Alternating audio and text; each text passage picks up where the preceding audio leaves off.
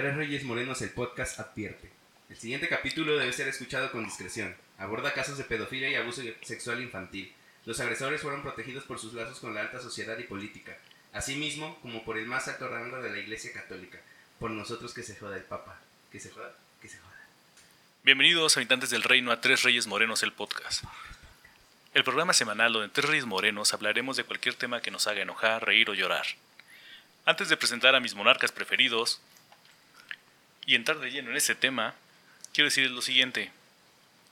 En la historia de la humanidad hay personajes horribles, que han hecho atrocidades en guerras y en nombre de la ciencia.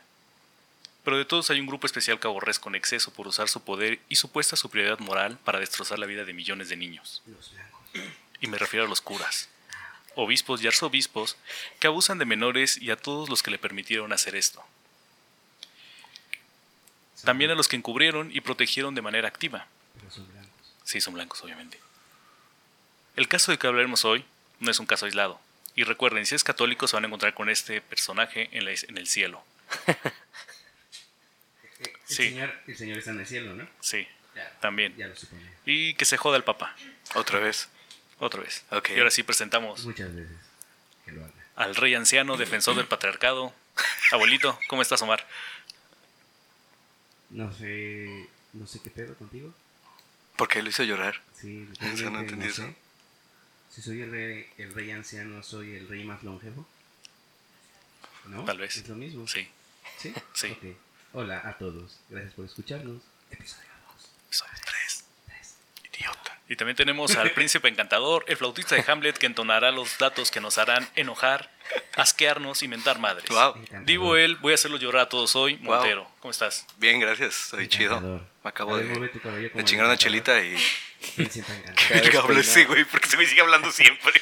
Bueno, y hoy tenemos un invitado especial. Sí, sí, sí, sí. El primer invitado a este programa, el conde de las rimas, el caballero dorado de la constelación del mono, el monkey. ¿Cómo estás? ¿Qué onda, anda? Mucho gusto, soy Seven Moon, aquí estamos. Venga, Moon. Yay. Bien. Primer invitado oficial. Primero de muchos que va a estar aquí. A huevo, muchas Bueno. gracias. Antes de la aclarar que no tenías ni idea de lo que vamos a hablar hoy. Sí, eh, cabe recalcar que de verdad no, no hay nada dicho de qué se va a hacer. O sí hay algo dicho, pero no, no me han dicho a mí, entonces estoy interesado e intrigado por este rollo. Pues y bueno. ya. Ok. Entonces tomo la Príncipe palabra. Eh, empezamos. septiembre, eh, ya hablamos Ah, mucho. yo soy Abdel Sagón. ¿Y Ah. qué príncipe eres? Yo ¿Eres soy- anciano, no eres encantador? El rey del podcast, güey, el porque es podcast, podcast, campeón. Es su podcast, El güey. rey del Ya me acordé. podcast. Este es mi su- podcast. Este es su podcast. Pero bueno, Gracias. Saludos, Abdiel. Gracias. fue un septiembre muy lleno de historia, les agradezco, muy buenos temas, pero No, ya. este podcast es Va a haber tacho para el morbo, ¿no? Entonces, les voy a explicar rápido qué va a pasar aquí. El señor Seven Moon tiene una lista de 28 datos curiosos que les van a nutrir más esta historia. Entonces, eres libre de leerlos cuando gustes, tómate tu tiempo, lee de uno por uno mientras voy contando la historia Para que te, para que te sientas más a gusto, ¿ok? Ok, banda, miren, les comento. eh, esto me lo acaban de mandar por Messenger. Los, los testimonios que me mandó por acá el Doctor Crimen, así conocido en el contexto videojueguil. Y vamos a empezar leyendo. Digo, no sé de verdad qué pedo con esto. Me dijeron que no los leyera. Lee el este primero, te invito a leer el Entonces primero. Dice: Nosotros vivimos con el drama de no saber si teníamos enfrente a un gran pecador o a un gran santo. Félix Alarcón. Perfecto, empezamos. Ah, sí, güey. Eso se puede resumir en todo el... En todo un- Tengo que ver la Biblia, ¿no? La iglesia, ¿no? Sí. Ok. Más o menos. Decimos que el infierno está empedrado de buenas intenciones, para indicar que nada sirven los buenos propósitos si no van acompañados de obras. ¿Qué tan buenos son los que usan la fe de la gente para propósitos muy particulares? ¿Qué tan cercano al cielo puede estar un ser humano? ¿Qué poder tan supremo puede ser conferido? ¿Qué tan frágiles somos los seres cuando con una mano nos someten y con la otra nos absuelven? Han pasado 50 años. El tiempo sigue pasando y nuestras vidas con él. Recordémoslo siempre. Al final de la vida, solo queda lo que hayamos hecho por Dios y nuestros hermanos los hombres. Marcial Degollado, mejor conocido como Marcial Maciel. Chan, chan, chan, chan. El capítulo de hoy va a hablar sobre Oh, Certified no. Lover Oh, Boy. rayos. Pero ¿quién Creo que es no lo este habían- señor? Marcial ¿Quién Maciel. es este sujeto? ¿Saben ¿Quién algo de este Marcial Maciel? señor? Creo que deseo saber todo acerca de él, amigos. Empezando por su historia familiar. Ok. Güey, ni lo Pero topo. Cuéntamelo todo, cuéntamelo todo. Güey, ni te topo. Ni te topo. Creo que todos sabemos mucho sobre Marcial Maciel, pero no sabemos los detalles de Marcial Maciel. No, tenemos una idea. Marcial Maciel. Marcial Maciel. Who the fuck is Marcial Maciel? Perfecto. Perfecto. Te va a gustar eso. No, no todos sabemos acerca de ese señor. Pues señores, vamos a adentrarnos en un viaje espiritual donde vamos a poner a prueba todo lo religioso que les queda. 10 de Vamos a marzo. entrar en un viaje como Marcial Maciel se adentró en niños. Es correcto. Oh, su verga. Es correcto. ¿No sabes quién es Marcial Ah, Maciel? ya ¿No sabes quién es Marcial Ya me Maciel? acordé. Mejor conocido como el Padre Maciel. Certified Lover Boy, el verdadero claro. Certified Lover Boy. Era soft boy de los kids. No. Ok, empecemos. 10 de marzo de 1920. Nace Marcial Maciel Degollado. ¿De qué año? Acabo de decir 1920. güey. Ah, ok. No, no, es que no había escuchado. Ajá. Perdón. adelante. ¿Cómo arruinas mis intros? El año siempre, en que güey? se inventó la pizza. Siempre lo haces. toma dos. ¿En 1920 se inventó la pizza? No. no, pero pues. Es un buen dato. Era posible, perdón, ya. Bueno, Marcial Maciel nace en Cotija, Michoacán. Marcial era el cuarto de los 11 hijos. ¿Hacen quesos ahí? Queso. Es un Queso, ¿no? queso balón. Ahora entiendes lo que sufrí yo, güey. Sí, güey, sí lo entiendo. Sí, sí, es un No, imbécil, güey. Uh. Queso vareza. Marcial. Marcial era el ¿Chistes de queso? ¿Queso? Que soplabas. No, ya, ok. Ok. Marcial era el cuarto de los 11 hijos de Francisco Maciel y. Maura Degollado Guizar. Recuerdan mucho este Oh, apellido. shit. ¿ok? Es familiar de... ¿Sí? Déjame continuar. De cierto santo, ¿no? Sí. De cierto santo. Hermana del general cristero Jesús Degollado Guizar. Debido a su feminamiento, tuvo una infancia problemática, pues su padre, un alcohólico, abusaba de él y alentaba a sus hermanos mayores a hacer lo mismo, para sacarle lo feminado. Abusaba de él sexualmente. Pues yo supongo ¿Sí? que sí, porque en ese tiempo el abuso psicológico pues no era tan Su padre puntual. y sus hermanos. Sí. Ala. Bueno, sus Los hermanos hay testimonios. cierto- ¿Por qué no te esperas a que continúe? Son como 18 páginas, que, que me maté como cuatro documentales. Mejor. Entonces, volviendo al tema. Acaba, ¿no? Eh, Qué bueno que hagas la tarea, carnal. Con el fin de- Está dormido el vato y amanece con el pito de su hermano ahí. No, sí, pudo haber pasado. Cosas que pudieron o no pasar en la casa de los Maciel. Oh, miado, no sé. ok.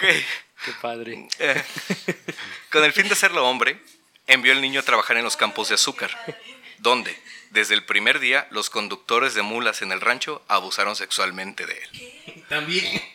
es No correcto. mames. Palabras de Maciel pero a ver, a una víctima. Fue una orgía, ¿no? Él y la mula. A ver, tres contra dos, ¿no? Piensen en mí como una mula. Omar se está tomando muy en serio el papel de, Sí, de, de- stand-up, ¿eh? de- de No, Joker. de. Joker, Me de dio Joker. risa, güey. Ok, Está bien, pero- los alzamientos cristeros llegaron a Cotija en 1927, cuando él tenía 7 años. Su familia se traslada a Zamora, donde recibió su primera comunión. Para contexto, güey, la guerra cristera, también llamada Guerra de los Cristeros o Cristiada, fue un conflicto armado de México que se prolongó durante tres años, desde el 26 hasta el 29. Entre el gobierno y la milicia religiosa, los católicos se resistían a la aplicación de la llamada Ley Calles, la cual proponía limitar y controlar el culto católico en la nación, lo cual estaba desbordado y le había dado, o sea, demasiado poder político a los religiosos católicos. Solo ¿ok? le querían quitar el poder político. a la Es correcto. Esa es la famosa ¿sí? guerra cristera. Sí, sí, sí. Es una. Bueno, estuvo muy bien. Pues, Dentro de todo lo malo. si esa, lo si bueno. esa guerra no hubiera pasado, no sabremos nada de Maciel. Quién sabe. No. Si esa guerra no hubiera pasado, No sabremos nada de eh, Maciel. seguirían en poder Sí, yo creo que si esa guerra no hubiera pasado, exactamente no sabremos nada. ¿no? El poder de la iglesia sería mucho Absoluto y peor, total. Horrible. Más. horrible. Es poderoso. En enero de 1936, con 15 años de edad, comienza su formación sacerdotal en el seminario dirigido por su tío abuelo, el canonizado en 2007 como el primer santo mexicano e ídolo de nuestro pueblo y rancho Jalapa, Veracruz, Rafael Guizar y Valencia. Guizar ya andaba en sus sesentas y se llevaba muy bien con su sobrino. Dicen que su relación sí era muy buena. ¿Era sobrino de mamá o de papá? ¿Quién De sabe? mamá. De mamá, güey, ¿por qué no pones Ah, o atención? sea, al menos. Los apellidos, papi. Ahí métele un no, bonk. Pues es que de todas maneras, imagínate. Lo violaba su papá y sus hermanos. Y seguramente tu tío. También, oh. Pues Se tomaban turnos. No, fíjate que no. ¿No? No. Sabemos. Ahorita te voy a explicar por qué. No, andaba en los túneles. Este. Cabe destacar que excavando. los túneles de Jalapa que conectan todas las iglesias. No sabe de qué pedo. No, habla, no, ahí sí no. Ok, Pero bueno. ok. Cabe destacar que el seminario operaba clandestinamente debido a lo anterior citado, ¿no? a las guerras cristianas. Durante tres años, Maciel fue el protegido de su tío abuelo, pero en diciembre del 37, Guizar, en una misión en Córdoba, sufrió un ataque cardíaco que lo postró para siempre en su cama. Desde su lecho, dirigía la diócesis y especialmente su seminario, mientras preparaba su alma para el encuentro con su creador. Eso sí, celebrando todos los días la Santa Misa, todos los días. O sea, bueno, O sea, vamos, pero en él cuenta- oficiaba. Sí, vamos a poner en cuenta que una cosa es el santo y otra Misa cosa en es cama. su sobrino, ¿no? sí, o sea, el vato estaba... Eh, Misa en cama soy yo en- porque me llamo Misael, ¿no? Misa en cama. Bueno, Desayuno en la cama es, es cosa del pasado, ¿no? La cosa es misa en cama. ok. Ok. Se ha especulado que tres años después, una violenta pelea entre ambos contribuyó a la muerte de su tío abuelo materno, No digas. que sufrió un ataque al corazón. En una pelea, Qué barbaridad. el vato asesinando desde morro, güey. Qué bárbaro. Sí. Uno de los antiguos colaboradores de Maciel, que también cuando era seminarista fue abusado por Maciel, eh, durante una de las relaciones sexuales, le oyó vanagloriándose de haber envenenado con cianuro a su tío abuelo, el obispo Rafael Guizar, que avaló la carrera eclesiástica del ambicioso sobrino en el, en el México tan convulsionado que había en 1930. ¿Ok? Espérate, en los 30, el vato tenía que 20, de 10 a 20 años, ¿no? Nació en el 20 y en los 30 ya estaba. Ya estaba. Es que es los 1930s. 2330. O sea, 35, sí. 36. Acuérdate que a los 36. A los, 36, a los 36 donde estamos históricamente ahorita, él tiene 15 años. 15 años. 15 años, 15, 15 años ya, ya sí, porque pues nació en marzo, ¿no? Ya estaba violado por toda la validita ahí. No, no sé. Aquí, aquí, hay, aquí hay una particularidad que habla sobre ese conflicto que tuvieron, ¿no? Y lo voy a citar, que dice, el día anterior a la muerte del obispo Guizar, se le había escuchado gritar enojado a Marcial Maciel estaba siendo reprendido fuerte. ¿Por qué te cogiste ese niño? Ese me tocaba a mí. A mi sacristán. No, güey, Ese ya tiene más de 17, no. ese ya no vale. Increíble. Ya lo chupé. Si te vas a coger Ya no me a gusta. uno, cógetelos a todos, no solo a los bonitos. Oye, buen punto, buen punto. No, sí, es un buen punto, Eso es un buen punto. todos, Sí, el vato sí era elitista. Sí, el vato sí le gustaban los guapos. a todos. El día anterior a la muerte del obispo Guizar, se le había escuchado gritar enojado a Marcial Maciel. Estaba siendo reprendido fuertemente eh, a su sobrino de 18 años después de que dos mujeres vinieran a la casa del obispo para quejarse de Maciel, que era su vecino. El padre Orozco, que estaba entre el grupo original de niños que fundó la Legión de Cristo en el 41, dijo que escuchó que las mujeres se habían quejado de los extraños ruidos que Maciel estaba haciendo con los niños que había traído a su ¿Te casa de Forrest Gump? para enseñarles religión. Ajá, como el maestro. Como el maestro. Sí, güey. Forrest Gump pasa, güey. A huevo, güey. ¿Qué no haría una madre por su hijo, güey? Es. 18 años, estamos Sí, güey, en- claro que sí. en 1938. Entonces, Si en 1941 el vato dijo que lo había escuchado, o sea, han pasado dos años después de eso, ¿no? Ajá. La confesión, el testimonio de este padre que este que testimonio, eh, pasó dos años. o sea, con este testimonio culparon a Maciel. Y este testimonio viene en un libro que se llama Vows of Silence. The Abuse of Power in the Papacy of John II. Ah, la ¿De quién? John. II. Juan II. Ah, Ya sabes, Boitila.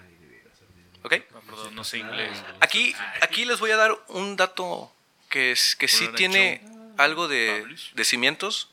Pueden cuestionarlo, pero está muy interesante. Y es que Guizar falleció el 6 de junio del 38. Como dato curioso, su cuerpo fue exhumado en mayo de 1950, el cual estaba incorrupto y Ah, sí. su cabello era rojo. ¿Y su cabello era rojo de natural? No, ¿Se lo su pintó? cabello era blanco. Igual y se lo pintó cuando estaba muerto, ¿no? Ponía el Kaioken. Pero aquí viene un detalle. Sacó el ultra instinto. No, pues es que pueden pasar mil cosas, ¿no? O sea, Aguanta, ¿verdad? porque aquí viene un detalle un poquito peculiar. Eh, su cabello era rojo. Y el testimonio dijo que este Maciel lo había envenenado, güey, con cianuro. Con cianuro. Y eso le pasa a las personas. Entonces dicen. Que todo esto que le acabo de describir son riesgos, son este rasgos de envenenamiento por cianuro. Lo cual resulta muy curioso, porque el milagro de Guizar es ese. El estar incorrupto. el estar incorrupto. ajá. Entonces, pues hablaríamos de que su santidad, pues se la dio. Pues ni tan incorrupto. Maciel. Pues imagínate después de que lo envenenen con esos pinches. no, Ahora. Justificación. Aquí es, un extracto que, que sí está muy interesante, que no hablé con un ingeniero químico ni con un químico, pero sí está interesante esto. Y es que dice, en la intoxicación mortal por cianuro, en el cadáver se encuentra un color rojo claro en la piel, orejas, labios, mejillas, y en las uñas un color rosado o rojo oscuro en las livideces. Paradójicas. El color sonrosado es muy llamativo en la sangre. Antes de morir, el intoxicado presenta intensas convulsiones. Y si la causa fue el cianuro potásico sódico, se producen lesiones cáusticas en las vías digestivas. Si hay vómito, en las vías respiratorias. Si el estado de coma se ha prolongado, en lugar de la coloración rojo claro rosada, puede haber cianosis. Este carácter cromótico se debe al hecho de que el cianuro produce vasodilatación por liberación de óxido nítrico. El pelo, al no contener sangre, no puede adquirir la, la coloración rojiza, no puede deshacerse de él. Entonces, por otra parte, al encontrarse el- incorrupto el cadáver de Guizar, 12 años después de muerto, al exhumarlo, ojo con esto, no despedía ningún mal olor. Siendo que es característico de los muertos por intoxicación cianhídrica el olor a almendras amargas, que se dice Ay, que era el olor. de Guizar. No, hombre. Está súper perro. O sea, realmente no era un. oh, atención, iglesia. No era un milagro. Olía pagalustro. No es un milagro. Aquí lo curioso es que nadie se cuestionó el por qué él tenía el cabello así. Solamente dijeron, está entero, güey. Le faltaba Como les gusta. parte de un ojo, ¿no? Pero, sí. Entonces, de ser cierta esta teoría, los voy a poner las fuentes, porque sí hay fuentes de, de esto. En caso de, de ser cierto, pues Marcial Maciel hizo santo A su tío. todo a su tío abuelo. por él. ¿Ok? Todo fue un plan. Es una conspiración. No, maldita maldición. Así él. No le vuelvas a dar esa madre, por favor. güey. No. Por favor, Oye, güey, eso por favor. ¿Qué güey. pasó? No, a mí no me han dado. Te lo voy a agradecer muchísimo. No me han dado nada. Ok. Seguimos con Maciel. Seguimos. Continuamos con la toma cómo le ha dos. dado Maciel a los Ok. niños. El 2 de septiembre de 1938, Marcial Maciel ingresó como seminarista en el Seminario Interdiocesano de Montezuma, en Nuevo México, manejado por otro tío suyo, Antonio Guizar y Valencia, obispo de Chihuahua. Su primo. Su tío, El güey. primo de, de Rafael. Su hermano. Su hermano, güey. Ah, ok, el hermano. Ok, ya, perdón. No, güey, no, no, no le vuelvan a dar su madre. No me han dado nada. Entonces. Esto se hizo obviamente en Estados Unidos por la persecución religiosa en México, ¿no? Apenas nueve meses después, en junio del 39, fue expulsado de la diócesis de Chihuahua. Su tercer pariente obispo, Francisco María González Arias, primo hermano de su madre, lo admitió en la diócesis de Cuernavaca. Y el 6 de diciembre de 1939 volvió a Montezuma como seminarista de la diócesis de Cuernavaca. Y ahí es donde empieza, ¿no? Todos los, los legionarios, ahí nacen. Todavía no, porque estamos en el 38. ¿Ok? Lo curioso aquí era que Maciel siempre era expulsado de los seminarios, por razones que nunca, hasta la fecha no hay testimonios, güey. Nunca se ha revelado por qué lo expulsaban, pero siempre lo expulsaban. Pregunta. Nada más como para Sí. hilar con los tiempos. ¿En qué año falleció Guizar y Valencia? 30 y- 30 y... ahora ¿Ocho? te lo digo. Murió en el... Cuarenta y tantos, ¿no? 38. Ah, Ok, cayeron ok, en ok. 30. Entiendo. O sea, que al mismo tiempo, en el mismo año que este güey fallece, perdón, que el santo fallece. El santo. este, en el mismo año que él fallece, este cabrón estaba haciendo sus atrocidades, este... Y ya estaba siendo corrido de los seminarios. Es correcto. Cuando muere su tío, se podría decir que es el paso importante de Maciel para, consolid- para consolidarse dentro de la iglesia. Sí, sí, sí, como y empezó a usar y empezó a usar uso de la neta prácticas demagógicas para llegar con sus eran sus tíos. Ma- Maciel era intocable güey. Era intocable por familia religiosa. La familia de la madre. conforme vamos avanzando en la historia conforme vamos avanzando en la historia Maciel es intocable por todo el maquinaria de, de la iglesia católica Pero bueno, resulta gracioso cómo lo violaba la familia del padre y la familia de la madre que no, no que eran todos religiosos. Nel. O sea que este vato empezó con la corrupción infantil. pues Casi, casi. tú eres psicólogo o sea no sé qué opinas de ese tema porque la verdad el abuso sexual lo sufrió por parte de su familia De su paterna familia Pues la- fuera de ser psicólogo, güey, ¿no? O sea, imagínate, cabrón, ¿no? También te traen a pan y verga y se le acabó el pan desde la infancia. Pues, ¿Qué pasó, güey? No manches. Y sin. Y sin 17 nada. de junio de 1940 fue expulsado por segunda vez del seminario de Montezuma. 20 años. Se le obliga a salir de noche y sin despedirse. En la geografía, que es una composición biográfica acerca de los santos, eh, que le publicaron en su cumpleaños número 50, afirmó que la causa de su partida fue organizar un grupo de devoción al Sagrado Corazón de Jesús. Siguió preparándose al sacerdocio bajo la guía personal del obispo de Cuernavaca. No estudió en ningún seminario ni completó ninguno de los estudios exigidos, que son un puterísimo de estudios que te piden para estar en ordenación. Aquí, Marcial Maciel tenía 20 años. O sea, el vato era como uno en la secundaria, ¿no? Te votan y te votan de escuela. Era como. Francis. Marcial Maciel, Ándale. Ahí vas Lo sacaban y recorriendo, regresaban. hay algo, hay algo que dicen de Marcial Maciel y es que era muy carismático. Muy, Ah, era- muy Caía carismático. bien, Caía caía bien. Sí, pues decía. Léete "Ay, un testimonio". las morritas, ¿no? Y literal, güey. No, eran morritos, güey. Léete un testimonio, Mon. Vamos a pasar al testimonio número 2. Dice: yo le, yo le dije a mamá o mamá, no sé, le faltó un acento. Dice: Yo le dije a mamá que quería ser aviador y nunca me hizo caso. Le dije: Quiero ser misionero y a los dos días Maciel estaba fuera de la casa José Antonio Pérez Olvera. Eso te habla mucho de que Maciel tenía demasiado poder en la iglesia. Pues es que también ponte en Nada, ese tenía lugar. poder y tenía la, la sociedad mexicana en ese momento Ajá, no estaba en totalmente este También no cualquiera tiene un amigo piloto como para decir. Ven, No, ahí viene tu tío. conmigo, ¿Te acuerdas de tu güey". tío del gabacho, güey? No, carnal. Eso Es más es, fácil encontrar un padre. eso es la infancia de Marcial. Maciel. Entonces vamos a pasar ahora a lo que es Ya los se formó. legionarios de Cristo, la fundación de la secta. Puedes leerte otro testimonio. Nexium de Venga. 1940. Dice, estábamos en misa y llega un hermano, Alfredo Martínez, y me toca y dice, le habla a nuestro padre, me empieza a comentar, oye, fíjate que estoy preocupado porque tu hermano se masturba mucho y yo quiero ayudarlo, pero yo no me atrevo a pedirle una muestra de semen, porque así el doctor Marañón va a sacar una medicina que le podemos dar a tu hermano y que lo ayudemos.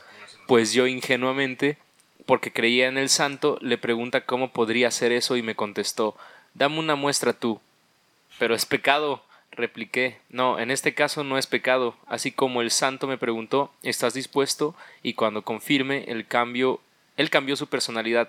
Jamás olvidaré su cara. Inmediatamente me arrancó la sotana. I was so fucking nervous, man. me baja los pantalones y empieza a masturbarme. Él disfrutaba, él gozaba. Yo tenía su cara en la mía y yo me sentía avergonzado. ¿Cómo es posible? Este no es el, sacer- el sacerdote que da misa. José Antonio Pérez Olvera. La pregunta es: ¿el niño terminó? Qué horrible. silencio incómodo. Sí, güey. Qué horrible. Silencio Es que qué horrible incomodísimo. porque mira, desde. O sea, sí, ¿no? Sí, obviamente es horrible, es horrible. Pero imagínate que el vato lo masturbó hasta que obviamente terminara porque eso, en eso estaba su excitación. Y sin embargo. Y sin embargo, este. Lo chistoso de aquí es que. ¿Cómo, o sea, psicológicamente yo creo que todos hemos estado en una situación en donde no estás excitado, no logras, no logras una situación de, de orgasmo. Imagínate bajo miedo, bajo, no sé, horrorizado. ¿Cuánto tiempo te puede hacer una fechoría así hasta que te vengas?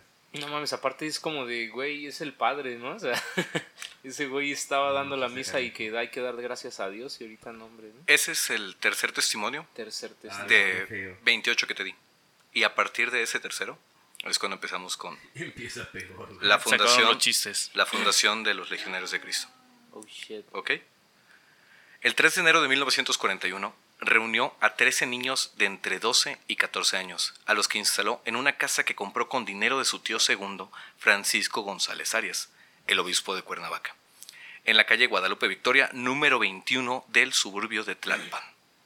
La comunidad no era una nueva congregación, sino una extensión del seminario de Cuernavaca, bajo la guía de su tío, el obispo Gonzalo Bajo la Arias. guía. Sí. Pero el tío no sabía nada de esto.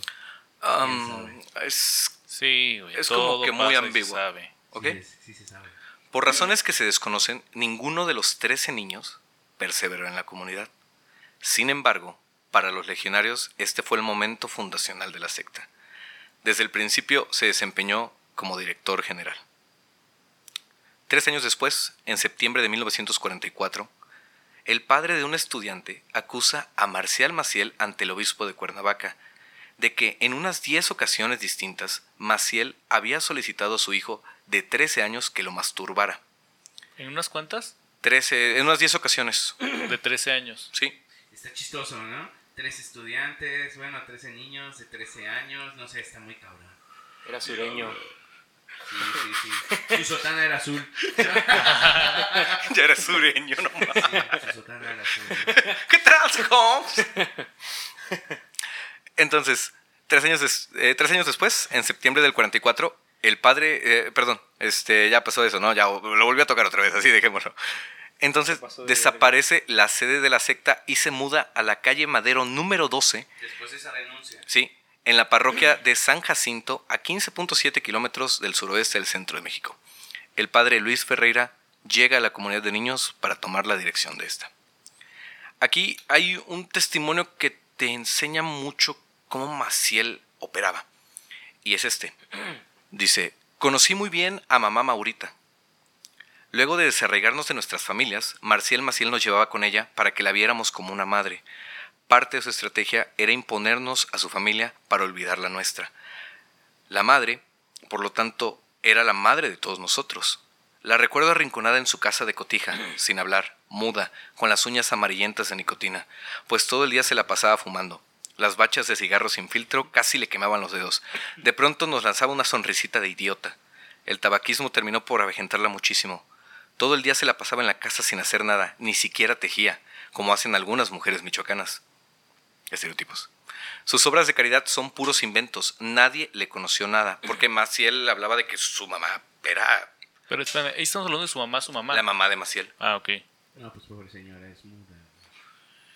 No habla. No, Eh, ojo aquí. Ella sabía de la pederastía de su hijo, como también lo sabían los hermanos de Marcial Maciel. El mayor de ellos, Francisco, golpeaba a Maciel cuando lo descubría en sus juegos sexuales, y este se iba a refugiar con su mamá. Y ahí ya era padre cuando lo madreaba. Ahí Marcial No. Maciel, estamos en el 41, tiene 21 años Maciel. Pues ya era padre. Ya era cura. Todavía no lo ascendían como cura. O sea, ya el vato ya estaba en la iglesia, pero todavía no era... No, estaba como en el administrativo. Era el director Ah, general. director así de ciertos institutos. Era el director ahí de general. La iglesia, ajá. Oye, pregunta. Pero si él actuaba como director en su pandilla, en su pandilla así religiosa, En su crew. este, ¿todos violaban o solo le servían para llevarle de niños? Vamos a continuar. Es- No, es- no hagas spoilers. Ella lo salvó de muchas palizas. A ojos cerrados, doña Maurita lo solapaba. Por eso Marcial la quiso tanto. Aquella era una familia sumamente disfuncional, como la llaman ahora. No- no se podía saber, güey. Júralo. niño, no le peguen. Solo lo tocó a dos. No es su culpa violar niños. A doña- ustedes. A doña Maurita, Y aquí pregunto, ¿ustedes qué habrían hecho? a doña Maurita, su esposo la abandonó para irse a vivir con una mujer, creo que de Veracruz. Dicen que era una voluptuosa cocina. muy distinta a doña Maura. Antes de morir, el papá de Maciel estuvo un año postrado en cama, muy enfermo, y ni mamá Maurita ni Marcial Maciel fueron a visitarlo. Y eso jamás se fue mencionado. Esto es un extracto de un libro Bueno. llamado eh, Pupilo de Maciel y el libro se llama El Legionario, que es uno de los libros más fieles sobre la vida de Maciel. Pero también, o sea, ¿cómo quieren que lo vaya a visitar cuando está enfermo si el señor también los, lo violaba al niño, no? Pues Nunca generó ahí un se afecto supone, real. pero se supone que él era un hombre de perdón, porque eso te enseña la Iglesia No, Católica. pero de todas maneras yo creo que todos los traumas se albergan en tu subconsciente, ¿no? Conscientemente es un hombre de perdón, inconscientemente es un hombre de luz, ¿no? Se albergan en la verga. Sí, no, hombre, imagínate. Puedes leer otro testimonio. El reverendo padre Maciel me bajó los pantalones, los calzoncillos y empezó a manipularme como si fu- fuera un experto en esos Como si menesteres. fuera marioneta. A su máquina. Cuando yo estaba eyaculando, sacó un frasquito para que lo llenara de semen.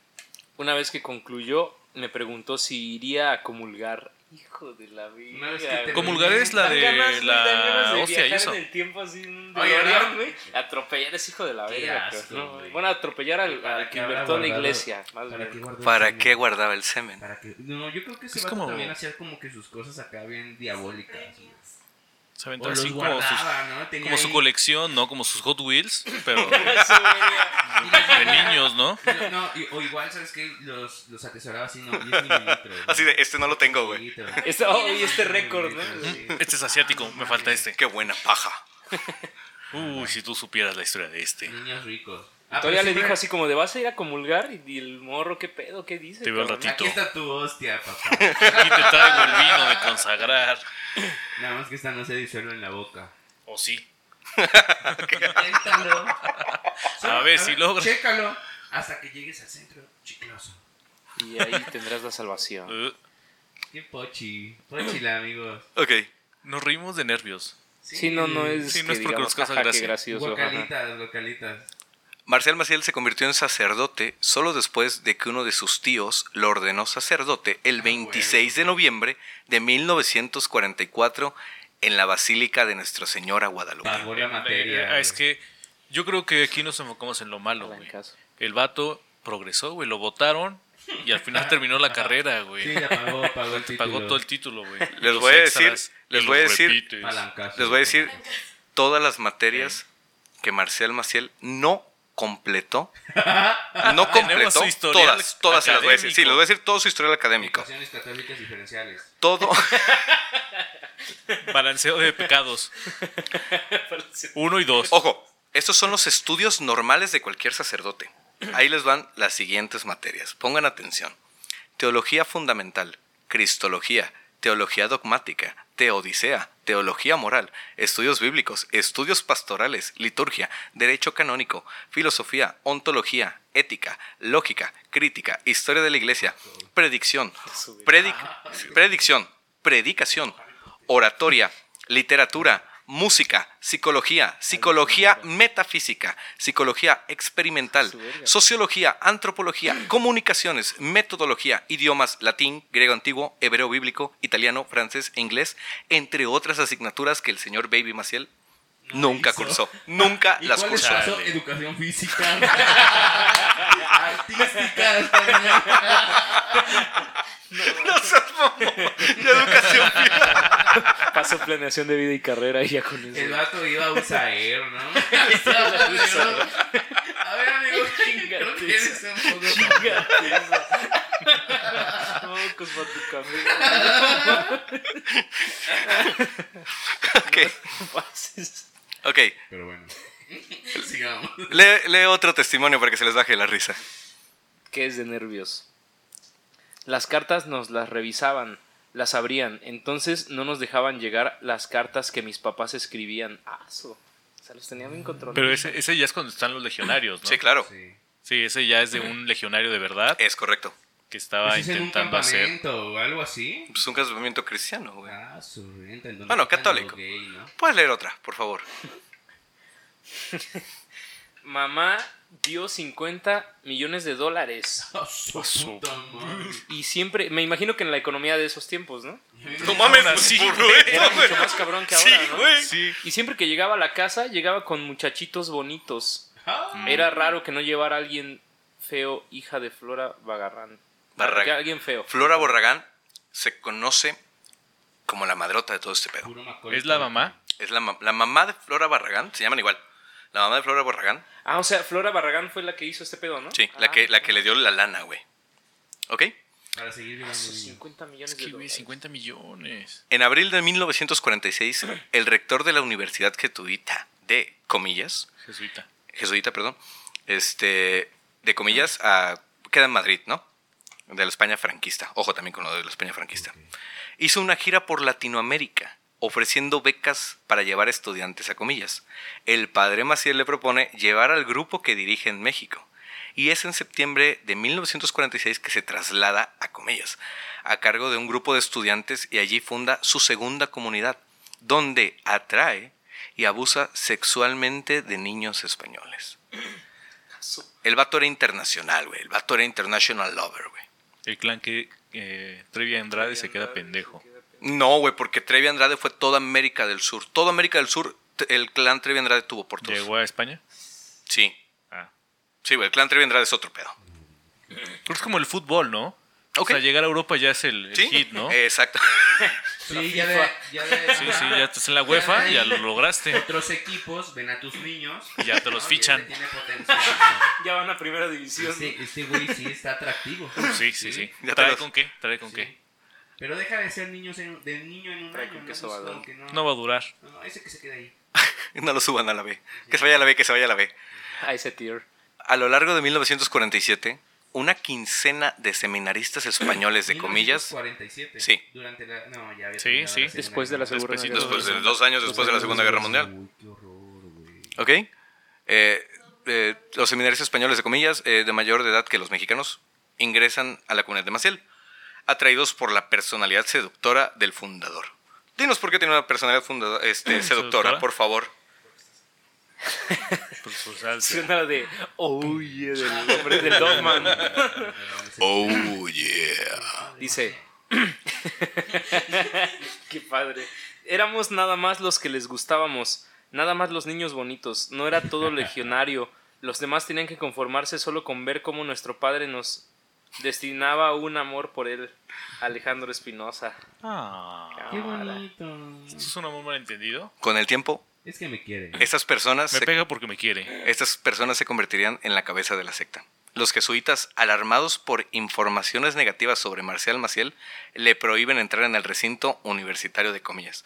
Aquí estamos viendo un patrón de que Marcial Maciel, a donde llegaba, Ponía su tienda, hacia, exactamente, su negocio. ponía su changarro como puta La hippie del chopo, güey, y pum, lo abrían a la burger. Uf, lo levantábamos. Ojo aquí, te demuestra algo, que sí, la iglesia siempre estuvo enterado. Claro. Desde, Sí, desde, sí, desde de morro. O sea, Pero- algo que, que sabemos es que en esa parte ¿no? sí se, exacto, le tapaban. Simplemente decían, ¿sabes qué puedes hacer tus cochinadas, pero aquí no? ¿Sabes cuál es el máximo castigo dentro de la iglesia? Para ellos, La excomunión. la excomulgación. Y sabes que no lo logró, ¿verdad? Ah, pues sí, no fue es tu excomulgado. tema. No fue excomulgado. Gracias. Oye, Ups, horror. spoiler. En mayo de 1948, Maciel se entera de que viene en camino una carta desde Roma, en el que le solicitan a su tío, el obispo de Cuernavaca, que no se involucre en la erección que ¿En Maciel qué? trata de realizar. ¿Erección? Sí, el término correcto es erección. La erección eh, lo tuve que investigar porque también me cagué de risa. Sí. Que no se meta, que deje que su sobrino termine. la, ¿No? la, la No te erección metas, no vale ayuda. Oye, Una mano negra. Exactamente. Eh, pues sí, se podría decir que sí. Porque la erección es que a este güey lo asciendan dentro del ámbito religioso, dentro del cúmulo religioso. Eso significa Ah, es erección cuando- religiosa. Ah, ya son No, pero es cuando ya saca ¿no? su, su, este, los legionarios, ¿no?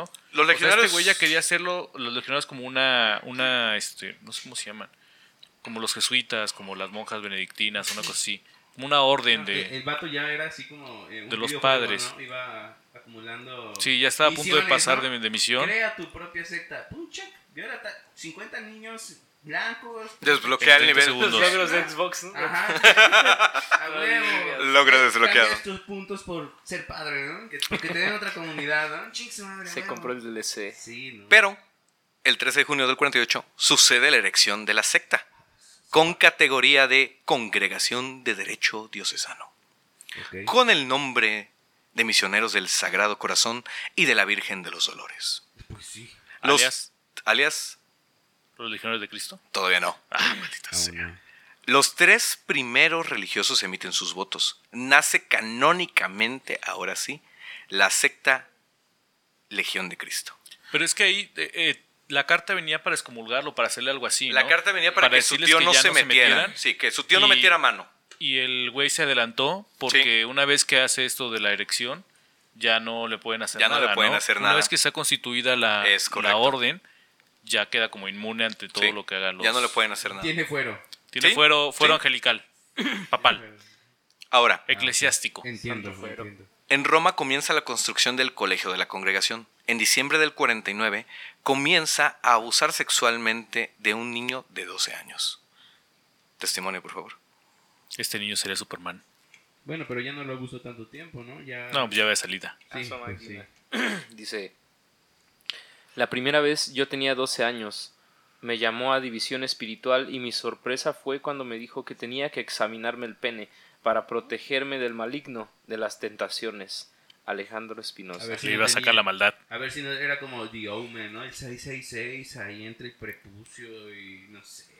A ver, hay que estar seguros. Los contactos homosexuales con este seminarista se prolongarán, se, se prolongarán durante 13 años, hasta ¿Trece? 1962. Ah, Durante su 13 máquina. años Maciel abusó. De Alejandro Entonces no solamente ¿no? le gustaban niños, o sea, también entraba a personas. Jóvenes. Maciel, se comía cualquier cosa que fuera religioso. respiraba y tenía sotana. Y que fuera bonito, ¿no? Sí, que fuera bonito. Sí, sí, sí, solamente le gustaban No bonitos. quiero decir que hay niveles, pero hay niveles. Es que, ah, bueno. Entonces- Continúa, continúa, ya me estoy enojando. Como un halago hacia el Papa Pío XII, que reinó entre el 39 y el, 54 y el 58, la congregación se denomina Legionarios del Papa. Maciel llama a sus discípulos papistas, y en el 52 se inaugura el Colegio de Roma como filosofado y teologado. Comienza en la Ciudad de México la construcción del Instituto Cumbres, primera obra de apostolado de la Legión de Cristo que se inaugurará en febrero de 1954. Oye, yo aquí tengo una duda que me ha carcomido toda la semana. Eh, todo esto de las cumbres y la náhuac es de los legionarios, ¿no? Sí, la náhuac la la hizo- que tenemos aquí también. La náhuac la hizo o los sea legionarios. que todos los todos Sí. los danáhuac son legionarios, Legionarios. Eh, y les gusta mira, tocar niños. Te va a sonar, Bueno, te va a sonar como una conjetura de muy, aquí, muy conspiracionista, pero si te das cuenta de la formación de todo, Maciel tenía mucho dinero. Sí, pues Muchísimo. 50 millones le dieron, con eso tienes para armar lo que quieras. Ojo, ese es el que conocemos. Maciel tenía mucho, mucho dinero. Pero es lo que te decía al principio, este güey venía de, de una cuna pudiente, o sea, pero pudiente, estúpidamente pudiente Pero para también, el momento. También se llevaban morritos a Roma. Eso costaba una. Mira. lana. ¿Tú qué crees? ¿Quién No, crees que lo pagaba? No era gratis. Mira, ya, ya, que, Papá paga. ya que tocas eso, Papá paga. te voy a dar el, el árbol genealógico de dónde viene Maciel. O sea, como... ¿Qué- ¿Cómo? como que por qué tenía tanto dinero? Mira, Mar- eh, este es el árbol genealógico de Marcial Maciel. Prudencio Guizar González y Natividad Valencia Vargas tuvieron, tuvieron seis hijos, que fueron Luis Barragán Chávez, Emiliano Guizar y Valencia, San Rafael Guizar y Valencia, obispo de Veracruz, Antonio Guizar y Valencia, arzobispo de Chihuahua, Maura Guizar Valencia. Y aquí entra Santos de Gollado Carranza, ¿no? De donde nace Jesús de Gollado Guizar, general cristero, y nace Maura de Gollado Guizar. Luego entra Francisco Maciel Farías, y ellos dos son los padres de Marcial Maciel. Pero también cabe destacar que Luis Guizar Barragán fue obispo de Campeche y de Saltillo. Es que estaba rodeado por donde quisieras de poder eh, eclesiástico y eh, militar y de todo de la zona. Además son los 50, medio siglo, la mitad de medio siglo, pues, estaba todo podrido por corrupción en extremo. Ya destapen sus chelas, escuchó todos los... chus. Pues ese es el chiste, güey, que se escuche que estamos bebiendo. Otro testimonio. Uf. A mí me planteó Maciel. Aso. A ver. A mí me planteó Maciel que tenía los dolores esos que supuestamente le provocaban una involuntaria retención del esperma. Luego, que necesitaba un masaje. Este, el cual comenzaba en la parte baja del abdomen. Después bajaba la mano hasta que le llevaba a tocar, hasta que me llevaba a tocarle el pene y hacerle directamente una, pues ya saben qué. Alejandro Trabajo, Espinosa. Ah, oye, qué loco. Oye, porque también, bueno, no sé, vas a hablar de que tenía sus problemas de adicción Te voy a hablar de todo. potente a la nicotina y a lo que sea. Oye. Te voy a hablar, te voy a hablar de todo. Y todo empezaba con, ay, es que me duele aquí. Por Oye, eso, mira, siénteme, aquí tengo una Por bolita. eso- por aquí. Una hinchazón. por eso los primeros 20 minutos donde Omar me estuvo interrumpiendo los vas a extrañar muchísimo. Porque esto es muy largo. Vamos a empezar poco a poco. Eso dijo Maciel. Voy en la, voy, voy en la página 6 de 19 que recopilé. ¿Ok? En septiembre del 56, algunos legionarios acusan al padre Marcial Maciel ante la congregación de religiosos de ser adicto a las drogas y de realizar actos de sodomía con los estudiantes más pequeños. Testimonio, por favor. Entiendo. Los violaba, pues. Él insistió hasta que me desnudó, pero antes me preguntó precavido. ¿Ya te hizo esto antes el padre Ferreira? Ferreira? Le contesté que sí. ¿Y él te lo ha medido? Sí, con una cinta de sastre. Alejandro Espinosa. Oye, ¿entonces son de Alejandro Espinosa? No. Ah, no, pero por ejemplo, ¿no? ajá, hay algunos diferentes, pero él es el que Ya dice repitió. que Vamos en- vamos en un- principal es testi- te- testigo, Es que mira, ¿no? eh, lo- lo- el, el caso de los testimonios eh, te los puse en orden según aparecen en los documentales. Ajá. Ah, ok, ok. Sí. Pero todos Ah, llevan a lo mismo. ordenado, ¿eh? Pues es que me mamé cuatro documentales, güey. Ojo, to- todo lo que les estoy citando, todo lo que les estoy citando, viene, viene de la enciclopedia cubana. Todo lo saqué de la enciclopedia cubana. ¿Por qué de ¿Ok? la enciclopedia cubana? Pues porque en Cuba. Porque es Cuba comunista y el Exactamente. comunista es anticatólico. Ok. ¿Ok?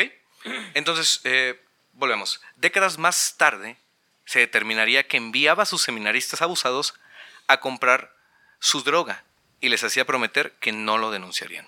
Aquí hay, hay varios casos. Unas, eh, unos citan que era la morfina, otros dicen que era la... ¿Cómo se llama esta madre? Feni- fenitalina. Era- eran varias drogas que se metía. El vato era puta adicto, perrísimo Bien pastoso. pero todo lo hacía por el dolor que sufría. Porque él siempre, siempre dijo que sufría ese dolor en los conductos seminales obstruidos. Bueno, igual y yo creo que Dios lo bendijo con un gran poder. Y una gran responsabilidad. Sí, güey, ¿no? Tenía unos pinches huevotes, producía mucha leche. Igual y ese vato cuando acababa hacía un queso, güey. Era como una vaca. Un queso cotija. Sí, sí, sí. ¡Ah! ¡Ah! Oh, chistes de quesos. Paradoja Me espacio-tiempo. la cabeza. De ahí proviene el queso de cotija, quesos. güey. La congregación de religiosos le destituye por escrito como superior general y le prohíbe entrar en Roma. ¿Ok? Ay, Está baneado. Y solicitar, a los 20 días que va a estar baneado. y solicitar audiencias a cardenales de la iglesia. Es como digo en Facebook. Mientras tanto. Güey, yo me echo 60 días ya, güey. Lo banearon un ratito nada más. Monseñor Polidoro es enviado a vivir. Sí, Polidoro, se llama Polidoro, güey. Es enviado a vivir este, en la Legión de Cristo como visitador. O sea, un supervisor que analizará si está cometiendo algún delito o no está cometiendo nada. Wow, yo pensé que era el que iba a visitar niños. Me gustan más los chistes de Omar, te lo juro. Sí, sí, muy bien. Pero bueno. En mayo del 57, el padre Marcial Maciel emprende un viaje por Madrid, Melilla, Tetuán, Ceuta, para conseguir el Dolantín, que es un derivado de la morfina al que es adicto. O sea, el vato hizo una odisea para Hizo un conseguir... tour de drogas, básicamente, Sí, ¿no? güey, exactamente. Nada más para ver qué tanta pasta se podía meter. Exactamente. El vato, güey, como ya no le... Se había acabado, se supone, la morfina de los pueblos. Aquí, aquí donde está. máquina. a la- imagínate, güey, el trip que se metió, que se acabó todo, toda la droga del pueblo. Es como llegar a un bar y acabarse el bacacho o Mira, las cervezas. escucha. Cosa que hemos pasado en alguna ocasión en cierto bar. Testimonio. Testimonio. Eh, ya saben que no es risa de ay, qué gracioso, ¿no? Comenzó, eh, y referente a lo que decían de Forrest Gump, comenzó a bramar como bestia y comenzó a decir que los cólicos y los espamientos, Sí, Él así, solo- así lo dice. él solo exigía la masturbación. Alejandro Espinosa, o sea, solamente quería con queso. Es que no tiene comas, así está. ¿Quién sabe quién lo escribió, maldita sea? Güey, ¿qué quieres que haga? No mames, ya era... Ya, Ya era güey, tarde. Terminar la primaria. me mamé... Y espasmos, Güey, supongo. me ¿no? mamé cuatro horas de documentales Ajá, de un así. pedófilo. ¿Cómo quieres que acabe, güey? Sí, no. O sea, no Pregunta al padre Maciel. no mames, güey. No, ya, te pasas. Estuvo muy, muy. Sí, no. Es que no tengo límite, nada más estoy hasta arriba o hasta abajo. Ah, eso estuvo peor, güey. Eso estuvo peor. Como el padre Maciel. Hashtag como el padre Maciel. No, Ay, qué asco. Marcial Style. Ok. Ay, En febrero-. En febrero del 58, la Santa Sede lo rehabilita de hecho, no de derecho, pues no hay ningún documento que levante la suspensión de septiembre del 56. Ojo aquí con las ambigüedades y las... No, No, güey, lo no. rehabilita de que le vuelva a dar permiso. facultades Sí. eclesiásticas, ¿no? Exactamente. O sea, ojo aquí con la vaguedad de, de- de la ley religiosa. ¿Quién era papa en ese momento? Seguía Pío Pío. XII. Pío XII. Pío II, el de la Segunda Guerra Mundial todavía. Entonces, eh, los legionarios denominan al periodo en que su fundador ha estado suspendido Como... como Mataron como 10 píos. La gran bendición. Pues ven en la persecución del fundador una gran cruz que supone bendiciones apostólicas para la congregación. Como lo que está pasando con este de la luz del mundo. No, sí. ¿No? sí, sí, Ese, sí, sí, ese es igual. un caso un poquito más difícil de entender. No, no, pero es la misma, la misma idea de que como lo están persiguiendo es porque es muy bueno. Ah, sí. Es lo Sí. mismo. Como Anaya, ¿no? No, pero en este Como caso, Anaya. en este caso, Pero ese es real. No, pero él sí es bueno. Sí. pero en este caso, eh, los güeyes, los güeyes estaban felices de que Maciel estuviera fuera de la iglesia. ¿Ok? El 11 de diciembre del 58 se consagra en Roma la Basílica de Nuestra Señora de Guadalupe. Regenteada por los legionarios de Cristo.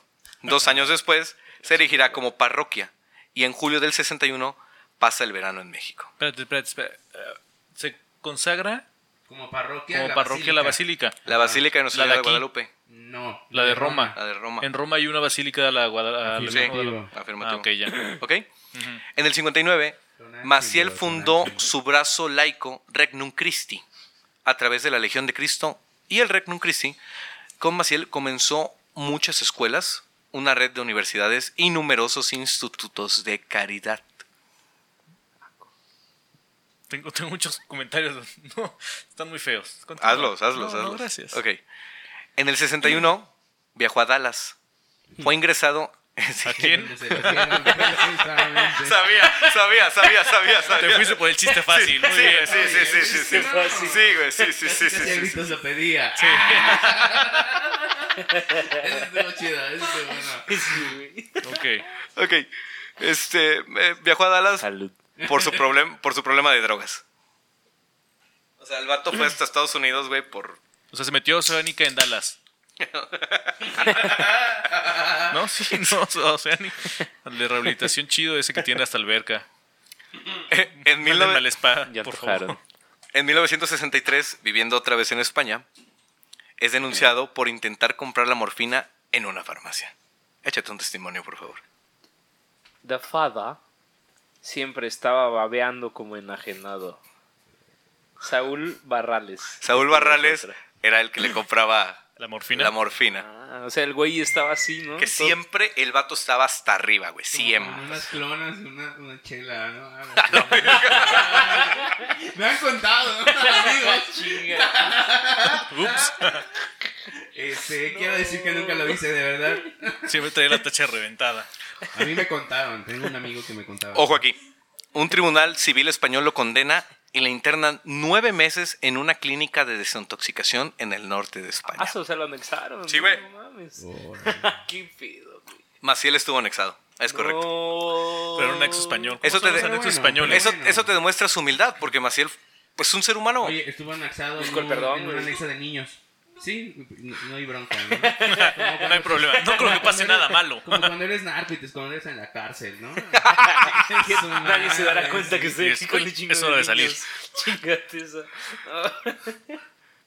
Estoy, estoy en un orfanato, ¿no? El orfanato tiene un anexo, güey. Como, oye, como el, como el vato ese que te conté de, de la teoría del monarca, ¿no? Que tenía una guardería el vato.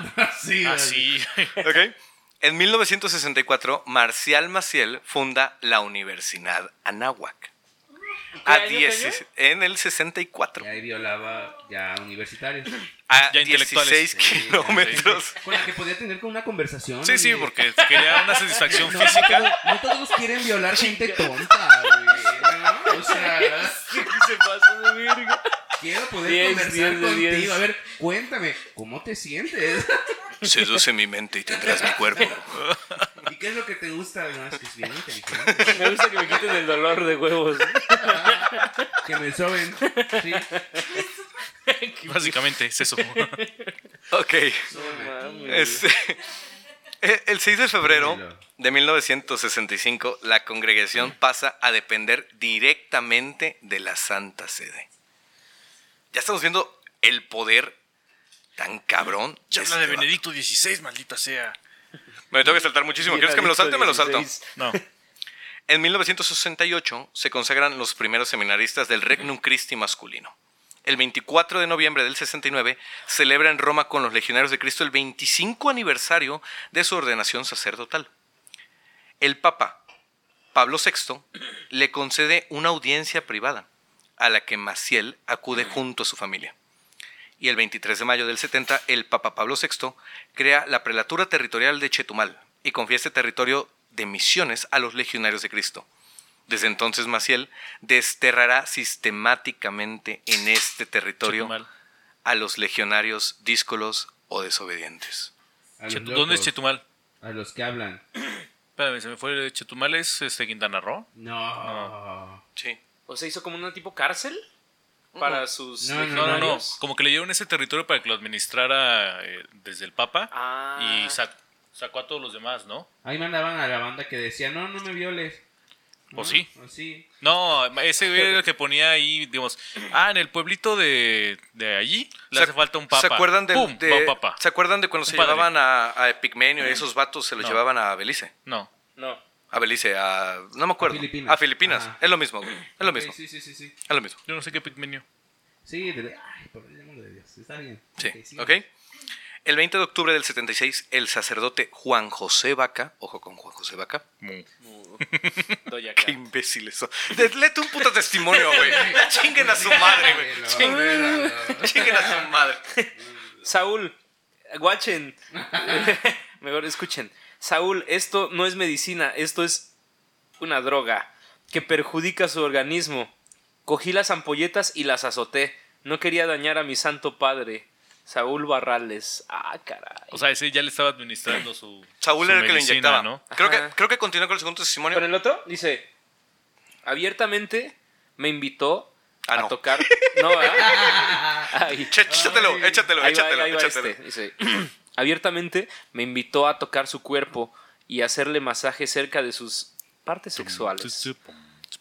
Cuando estaba en Roma, tenía 16 años. Saúl Barrales. Continuamos.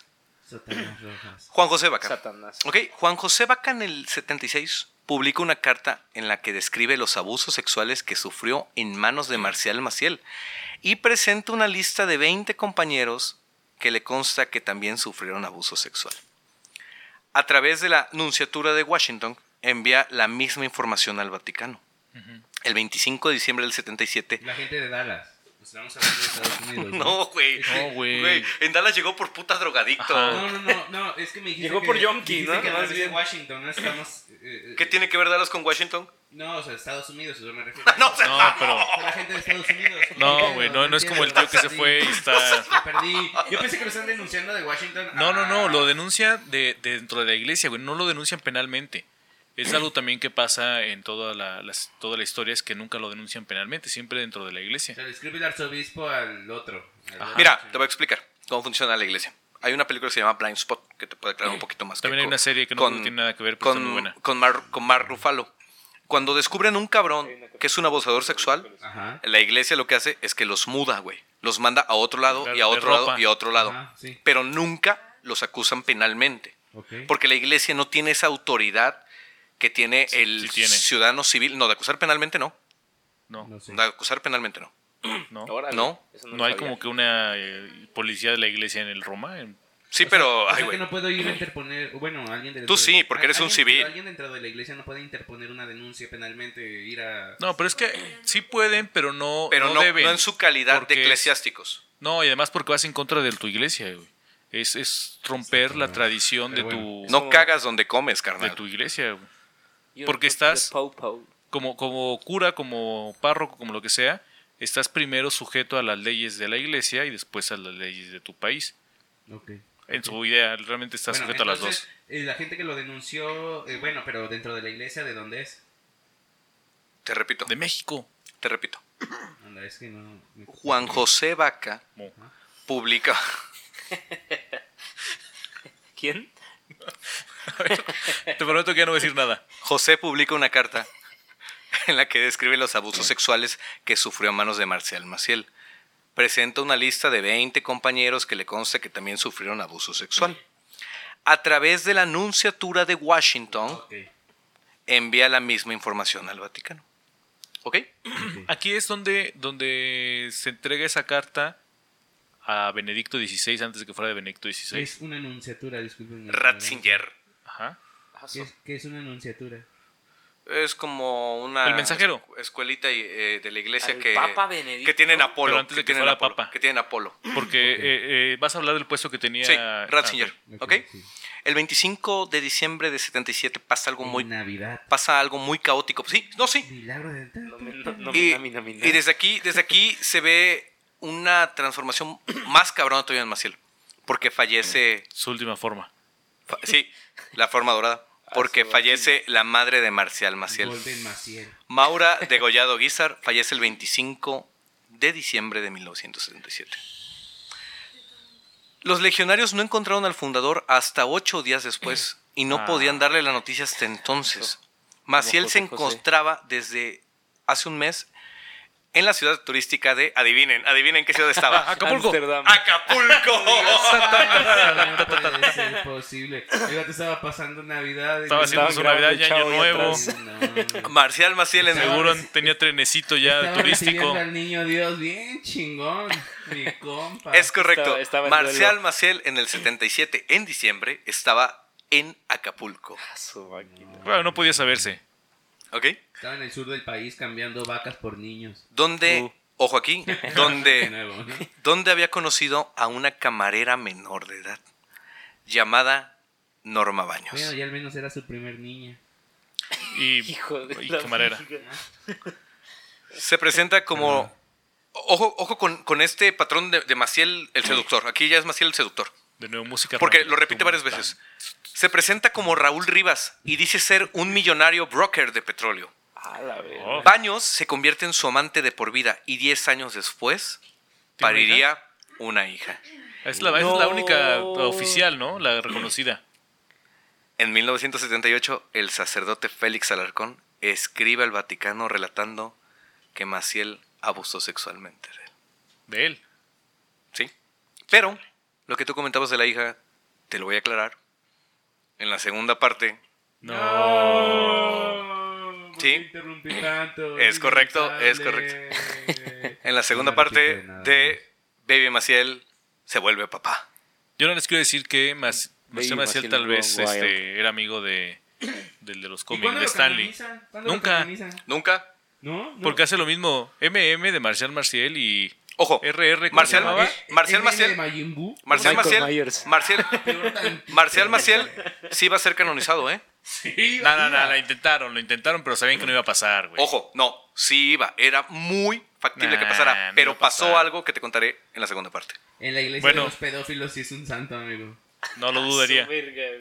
Tiene toda la razón. Ah, Sí, bueno, después de, un capítulo un poquito divertido. No, no Menos pesado de lo que pensé, la verdad. Pensé que iba a estar más. Sí, porque los primeros 20 Más minutos se los aventaron haciendo chistes y así, y haciendo como vacas, Sin ¿no? Entonces, sentido, ok. güey. la vaca. No. La vaca. copyright, copyright. La vaca del copyright. Bueno, con eso terminamos nuestro episodio de la semana. Y nos vemos la semana que viene. Para terminar esta historia tan llena de cosas. Muchas cosas. Muchas cosas. Que no pasan como de 25 centímetros. Tal vez. Ah, bueno, no sé. Desconozco. Como de que te haga un queso. y te- menores. Como de que te haga un queso y te guarda, el sem- te guarda el semen en un frasco. Eh, está lleno de cosas y de, Y de de cosas chiquitas y de menores. Y este. Que supplies. Es, es como un revoltijo de quesos Bueno, menores, adiós. ¿no? Y cosas así Tan, sucias. tara, ta, tan, tan. Aquí fíjate que lo, cu- aquí fíjate que lo curioso de Marcial Maciel es como...